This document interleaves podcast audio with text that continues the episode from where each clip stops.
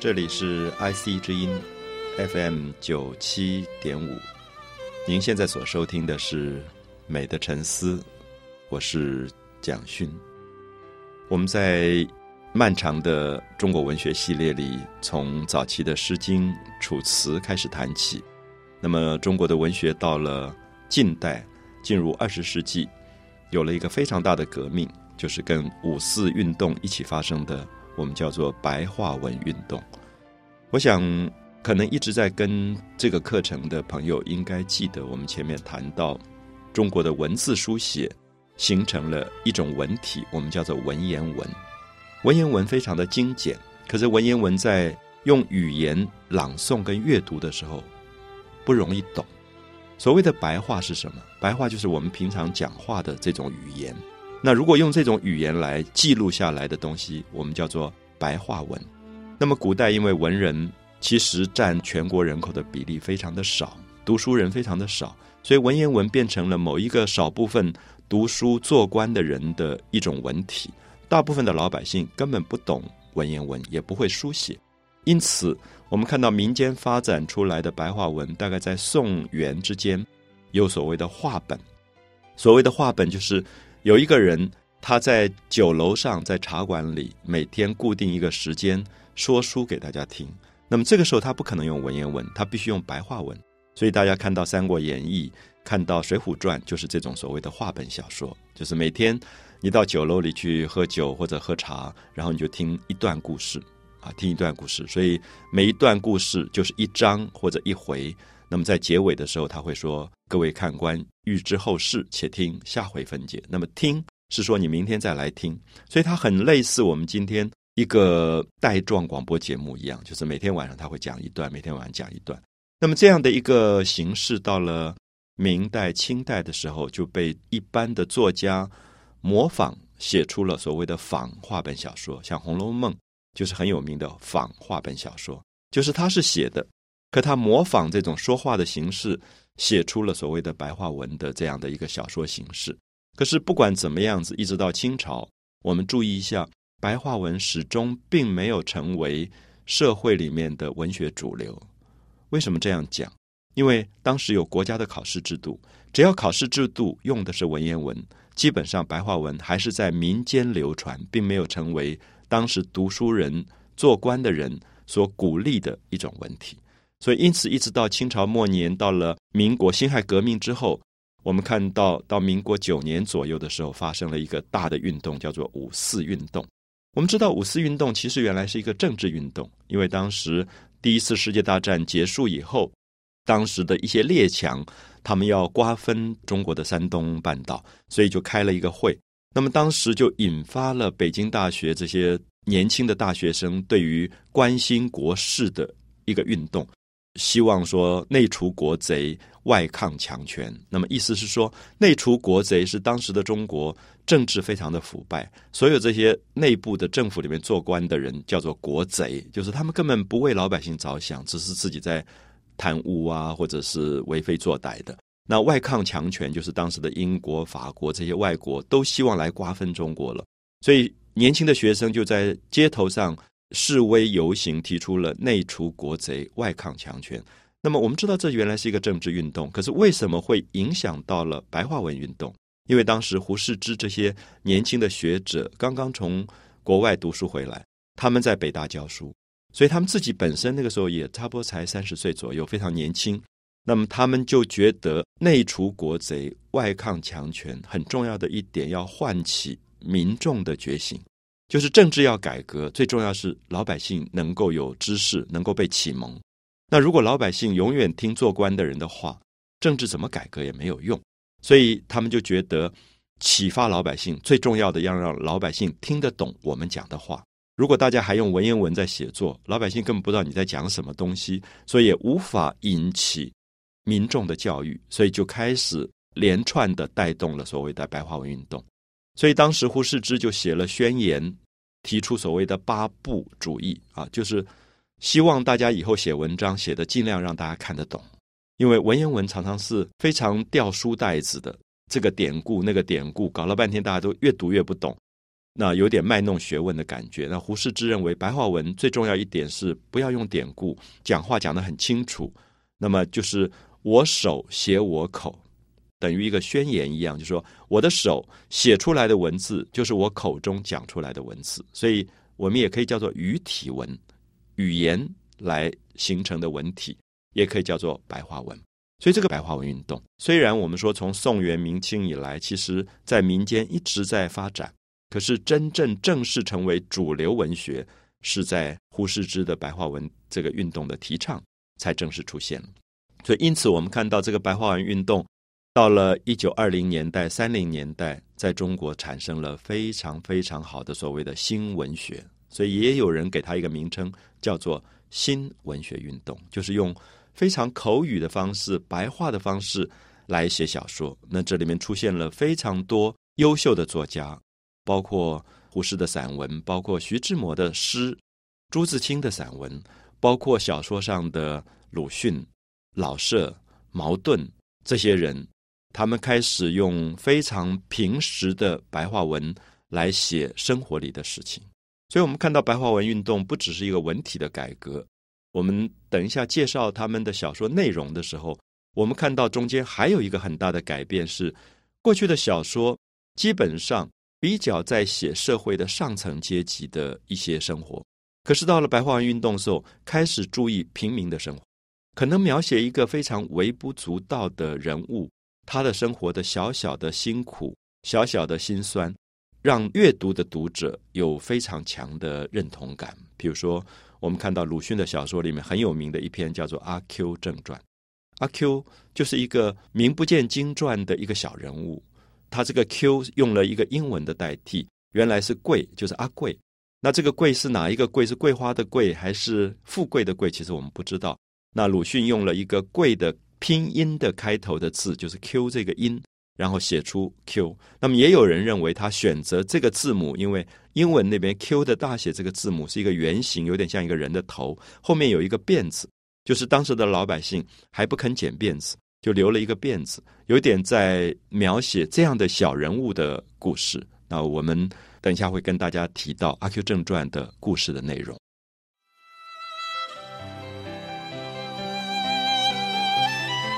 我们提到了五四运动，相信一般朋友对这一个跟文学有密切关系的活动并不陌生。只是在某一段时期，呃，由于政治的原因。有些五四运动里面非常重要的文学作品，我们大概都读不到了。我自己记得，大概在六零年代，我读中学到读大学的时代，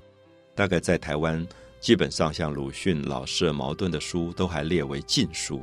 现在当然大部分都开放了，所以也许我们可以有更多机会了解五四运动时代白话文学对于民间的影响。我们特别强调的是说，五四的这个运动，他所提倡的白话文学有一个很重要的关心的主题，是他关心大众跟老百姓。他认为过去的文学都集中在部分的帝王将相贵族的生活里，那么对于大众来讲，可能比如说占总人口百分之八十以上的中国的农民，从来没有机会成为文学里的主角，文学也从来跟他们无关，所以。五四文学就希望说，能够去呼唤起大众跟文学的关系，所以有人也认为五四运动提倡的白话文运动等于是一个大众文学的开始。那么大众文学的意思是说，经由小说的阅读，人民会有很多的反省，人民对他自己所处的社会，对他所了解的政治，他可以有反省，他可以对自己在社会里的角色有所觉悟。那么这个时候，我们可以说，它也类似于中国的启蒙运动。所以这些作者，如果我们仔细去看一下，基本上五四运动的影响下的作者，大部分都是从国外回来的留学生啊。比如说大家知道很有名的戏剧家老舍，他是从英国留英回来的。他发现，在英国，戏剧对于大众有非常强大的影响。每天晚上在伦敦有很多的剧场在演戏。而这些戏都在启发老百姓思考自己跟社会、跟政治之间的关系。比如说，这些年可能大家也有机会看到老舍的一个有名的戏叫《茶馆》。那这个茶馆演出，你会发现它就是描写一个喝茶的小茶馆里面，然后从清代末年一路下来的演变，然后你会感觉到这个茶馆其实它就在暗示中国，而这个茶馆越来越破败，可是这些人好像没有改变，官僚还是官僚，这些奸商还是奸商，而那些被压迫的老百姓永远还是老百姓，好像没有办法改变他的命运，所以这个茶馆也变成一个非常强烈的批判讽刺的戏剧。让老百姓看完以后会有很大很大的醒悟的感觉。很多朋友看过茶馆都记得里面这个小人物最后的一个很感慨的一句话：“说我爱我们的国家呀，可是谁来爱我？”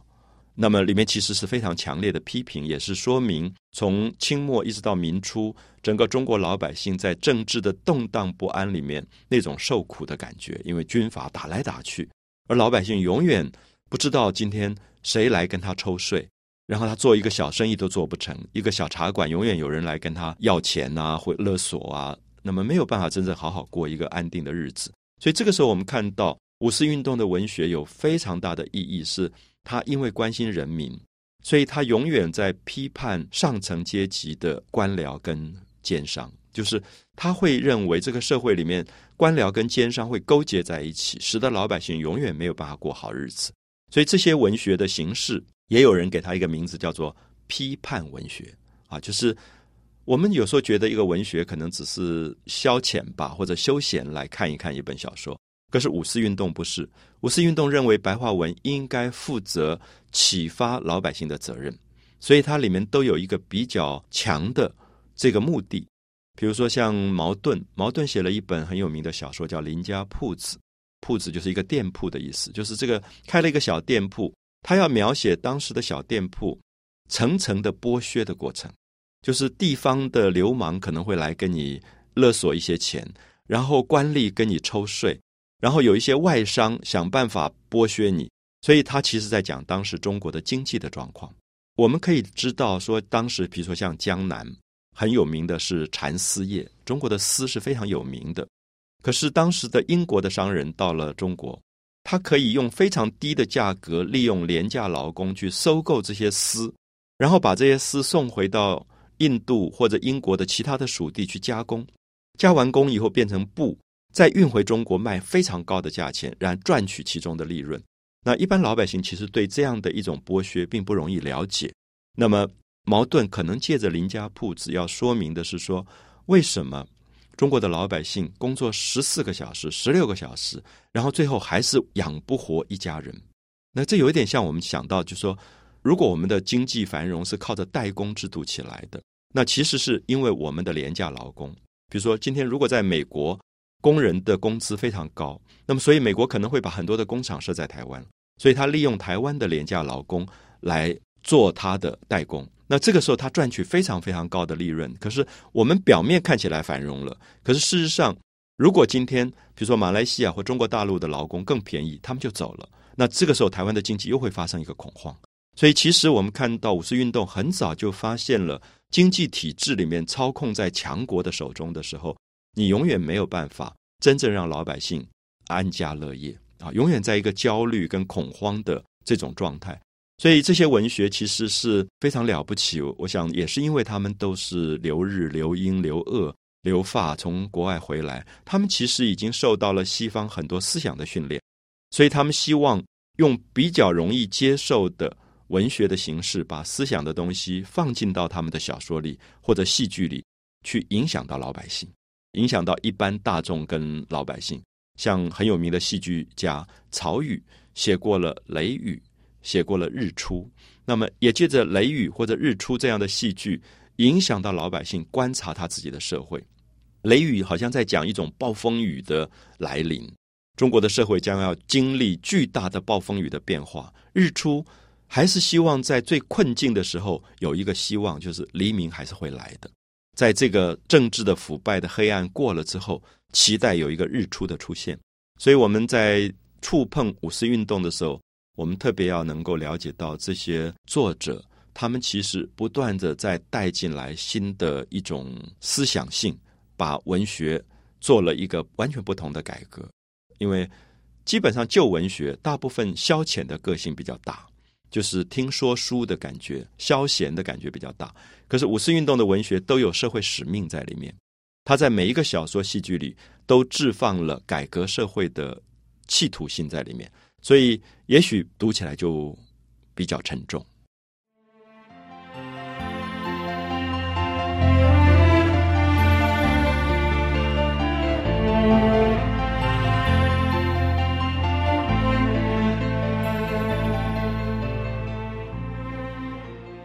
我想对很多朋友来讲，五四运动影响出来的白话文，可能大家最熟的会是徐志摩或者朱自清。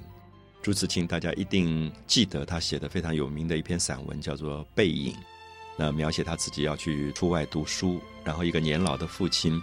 爬过月台为他去买一袋橘子，然后又爬过来，然后他一直记得父亲一个臃肿的、有一点年老以后老态龙钟的身体爬过月台的感觉。所以我们看到很平淡的散文，可是里面有一个非常深的亲子的感情在里面。尤其在传统的儒家影响的社会，有时候孩子跟母亲很亲，可是父亲很严肃。父亲跟男孩子的感情常常是不太表达的。所以《背影》里面写出了一个非常真挚的父子之间的爱跟尊敬。可是这个孩子也不适宜用我们今天的语言说啊，爸爸你好伟大，或者我爱你，爸爸。这种是很西方的表达方式。那在原来儒家的影响底下，父子的感情都很压抑，所以背影代表了那个年代当中一个慢慢长大、外出读书的孩子对他父亲的一个很大的、很深很深的记忆。所以这些也是我们在讲到五四文学，基本上都在写小人物，他并不写很特别伟大的、不平凡的人，他反而在写一些小小的事物，或者一般朋友也比较熟悉的，像徐志摩、徐志摩、刘英。然后他从英国回来以后，他一直希望带回一个东西，就是西方的浪漫主义。他觉得中国人好像已经缺乏一种热情了。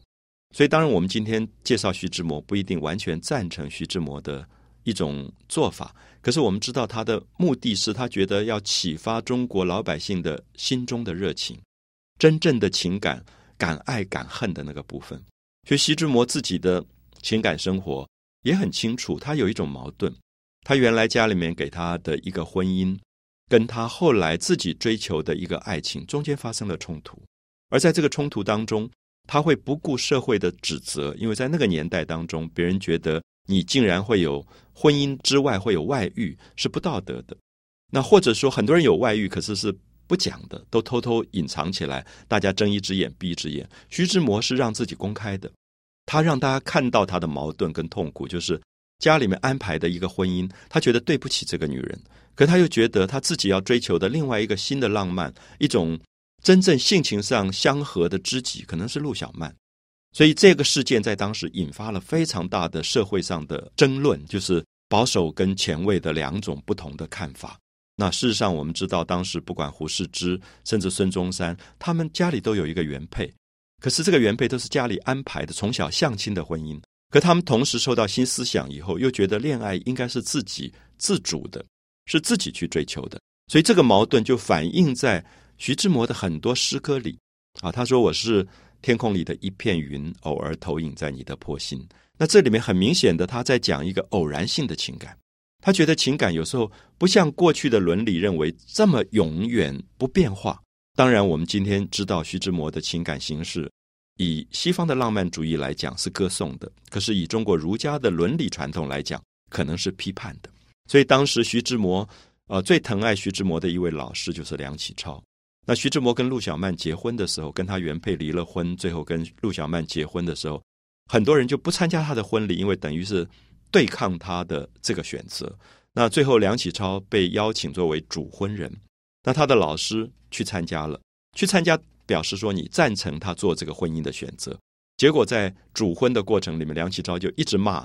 徐志摩，又表示说你们这一对男女怎么可以如此放任自己的欲望，而不去遵守社会的共同伦理？所以我们看到，连梁启超这些当时的启蒙运动里面大思想家，其实都有矛盾。那我的意思是说，我们今天在读五四文学的作品的时候，大家应该注意到背后其实是有一个社会的矛盾存在。这个两难怎么去解决？可今天我想，我们透过不管是文学，或者是可能被渲染过的连续剧，看到徐志摩的生平，我们会觉得这个人他还是有他可爱的地方。他可爱是他不作假，他并没有偷偷摸摸的把这个事情掩盖下去。因为我们知道，一直到今天，我们的社会的外遇事件常常是睁一只眼闭一只眼的，而且大家也不愿意去讨论它。而徐志摩他比较使我们尊敬的部分，是他呈现了他的两难，他也呈现了他的无奈。他把他的婚姻跟恋爱的困境丢回给这个社会，让大家一起来共同思考。所以，这个其实是整个社会开始去学习的一个方式，也使中国的年轻一代开始重新思思考：我在婚姻里面是要接受家庭责任的，可是恋爱可能是另外一种浪漫的热情，这两个东西不完全相同。能够接受浪漫的恋爱的热情的年轻人，不一定能够接受家庭的婚姻的责任。那这两个部分怎么在自己的身上做比较理性跟感性的平衡？其实反而是我觉得徐志摩的事件在五四文学里面最后引发的一个正面的意义。好，所以我们在这里特别提到五四运动的白话文学。呃，我自己一直并不完全只把它当文学运动，我觉得它是一个社会改革运动，包括婚姻。包括传统的亲子关系，像很有名的巴金写了《家春秋》，叫做《急流三部曲》。那么这个《家春秋》，我自己在读的时候，全部在写一个封建保守的社会里面，年轻人如何走出他自己的性格出来。因为传统的家庭里面，所有的事情都是听命于父母的。可是这些小孩已经到北京去读大学了，受到新思想的影响。他回去以后，他觉得他的思想跟爸爸妈妈的想法不一样的时候，他怎么办？他应该遵守原来的伦理，完全服从吗？还是他应该跟父亲母亲据理力争？因为我们知道，据理力争是西方的行为态度，在中国传统的行为态度里，父亲说的就算数了，甚至那个父亲把小孩子叫回来。打了一个电报，说从北京大学休学回来，儿子也不知道发生什么事情，甚至骗他说父病危就回来。回来以后发现父亲没有生病，然后只是说我帮你安排了一个相亲，你要去娶这个女孩子。然后这女孩子她没有见过面的，那这个男孩子到底这个时候怎么办？那我自己在读《家春秋》这个小说的时候，可以了解到五四运动的时候，这种问题一再发生，因为年轻一代接受的新思想。跟父亲的旧的伦理严重冲突，所以这个时候，我们应该感觉到五四运动真正文学的意义，在于把社会的问题挑出来，引发大家去思考，也想办法重建一个新的伦理出来。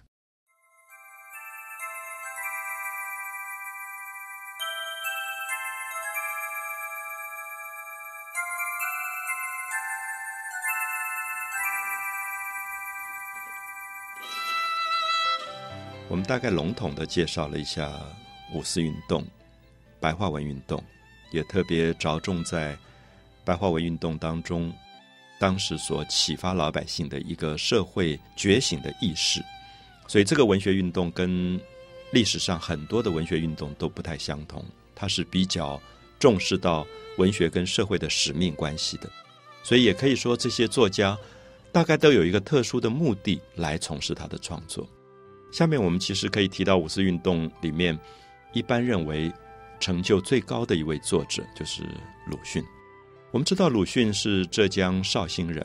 他小时候父亲是一个地方的乡绅啊，算是书香世家，所以他从小读古书长大。那父亲的病危给他很大很大的打击，就是他看到父亲临终的时候非常痛苦的那个身体上的折磨，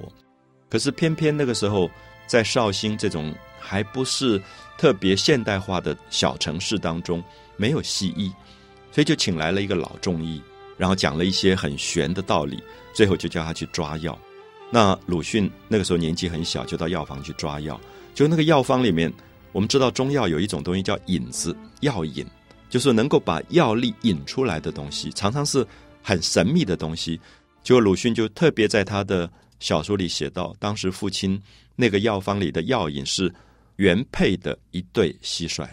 他后来常常提到这件事，他痛恨中医。那当然，我们说鲁迅可能对中医有偏见，可是那个时候的中医可能有一部分非常不科学化，非常的成为江湖术士。所以鲁迅就生气的是说，抓蟋蟀来做药引已经很荒谬了，而且要原配的一对蟋蟀。他说：“我怎么分辨那一对蟋蟀是原配的？”啊，我们知道原配这个观念是人的，就说我娶了一个太太，第一个太太叫原配，第二个就是小太太。清朝有这样妾的观念，妻妾。然后这个药方竟然写原配的一对蟋蟀，所以我们在读鲁迅的小说的时候，感觉到一种时代的荒谬，时代的啼笑皆非，其实是很痛苦的事，因为他找不到这个原配的蟋蟀，他眼看着父亲就死掉了，然后旁边的人大哭大叫，给他很大很大的撞击，他觉得这个民族已经到了这么不科学的地步，这么腐败的地步，这个文化上这么不进步的状况，所以他就立志要学医。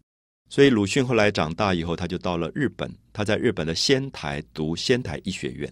所以如果大家现在到日本的仙台，可能还看到那个医学院前面还有鲁迅的一个像。他在这个地方从一年级读到六年级，是当时非常好的一个学生。他有一个日本的老师叫做藤野先生啊，他在他的文集当中特别纪念这个日本的老师，因为这个老师很关心他，因为他是唯一从中国来的学生。特别改正他的日文，他的笔记里的日文，每个礼拜要把笔记交去给他看，改正他所有对于人体解剖的血管的错误，用红笔批出来。所以他一直觉得世界上有一种爱是可以超越民族的，就是这个老师是日本人，当时日本已经在中国发动了战争，东北已经被日本占领，可这个老师一点都不觉得来自于中国的这个学生是他歧视的，相反的，他加倍的爱这个学生。也一直鼓励鲁迅，告诉他说：“你将来学医学好，要回去好好的为中国人治病，能够把新的医学知识带回到中国去。”可是鲁迅在毕业前半年发生了一个事件，这个事件是有同学就在学校里面放电影片，而这个电影片里面是描写当时日本人占领了中国的东北以后，抓到了一个中国的。人，然后就说诬告他说是奸细，所以就用百般的方法来凌虐他，最后要是砍头。然后鲁迅说他已经觉得很难过，看到一个自己的同胞如此被日本人去虐杀。可是他觉得更难过的不是这个事件，而是围在旁边所有的中国人，几百个人脸上完全麻木，没有反应，而对日本人虐待自己同胞这个事情没有反抗。那鲁迅当时在他的日记写了一句话，他说。我学了医学，我回去要救中国人的身体。可这个身体救活了有什么用？因为他们的灵魂已经死了。如果他们对自己的同胞的死亡、受害，对自己的国土的沦丧，对于日本的侵略都没有感觉了，那么这个人把他救回来又有什么用？所以他就放弃了学医。所以我们知道鲁迅是。最后前半年放弃学医，没有拿到学位，回到中国他就写小说了，因为他觉得要用小说来救中国，他就写了非常有名的小说《阿 Q 正传》。那当时发表在一个杂志叫做《新青年》当中。那阿 Q 我们知道现在已经变成了一个成语，我们常说：“哎，你好，阿 Q 哦。”那阿 Q 是什么意思？如果大家读这个小说，知道阿 Q 是一种最能够容忍的生命，你怎么虐待他，他都没有反应。然后别人在打他的时候，他就心里面想说，是孙子在打爷爷，他就满足了。所以鲁迅的意思说，这个民族的不可救药在于，他对于自己所有外在给他的压力跟折磨没有反应，甚至麻木，甚至他用一种叫做精神胜利法，就是他心里面想说，反正你打我，你就是我的孙子，他也不敢骂对方。可是如此他就满意了。所以我们看到阿 Q 今天变成了一个成语，其实在指出中国的国民个性。这个国民性在英法联军、在八国联军在一次一次被外国的欺负过程当中，越来越没有自我个性，然后他变成了一个任人宰割的状态。所以鲁迅认为，如果这个任人宰割的个性没有改变，这个民族不会有救药。就是你怎么样去做政治改革，怎么样去提倡民主，其实是空的，因为老百姓没有自觉。所以他真正要批判的东西，是借着阿 Q 写出了当时中国老百姓的一个完全丧失自我觉醒的那个状态。而且这个阿 Q 在这个小说里是一个可怜的人，因为别人老是欺负他，老是把坏事情放在他身上。可是更糟糕的是，他看到一个小尼姑过去，他又会欺负那个小尼姑，就是他不敢惹强的人，他会去惹那个比他弱的人。所以鲁迅就认为说，这样的民族，其实你把他救活也没有用，因为他对自己存在的尊严、对人的尊敬都没有。他自己是一个不断被压迫的可怜人，可他同时又会去压迫另外一个人。所以，我想如果有机会，大家重读一下有名的《阿 Q 正传》，他现在翻译成世界各国的文字，那么其实也让世界各国看到那个年代中国的老百姓，其实每一个人身上都有阿 Q 的基因，就变成了好像在洋人面前永远抬不起头来，永远不敢去大声说话，永远对于。当官的害怕，对于富有的人害怕，而又去欺负比他弱的人。他认为这是中国之所以会逐渐走向灭亡的原因。他并不痛恨那些赃官污吏或者那些奸商，他反而觉得人民不自觉，那你只好任官僚去宰割你，或者任外国的洋人宰割你。所以《阿 Q 正传》变成了五四运动最代表的一个文学作品。美的沉思，我是蒋勋。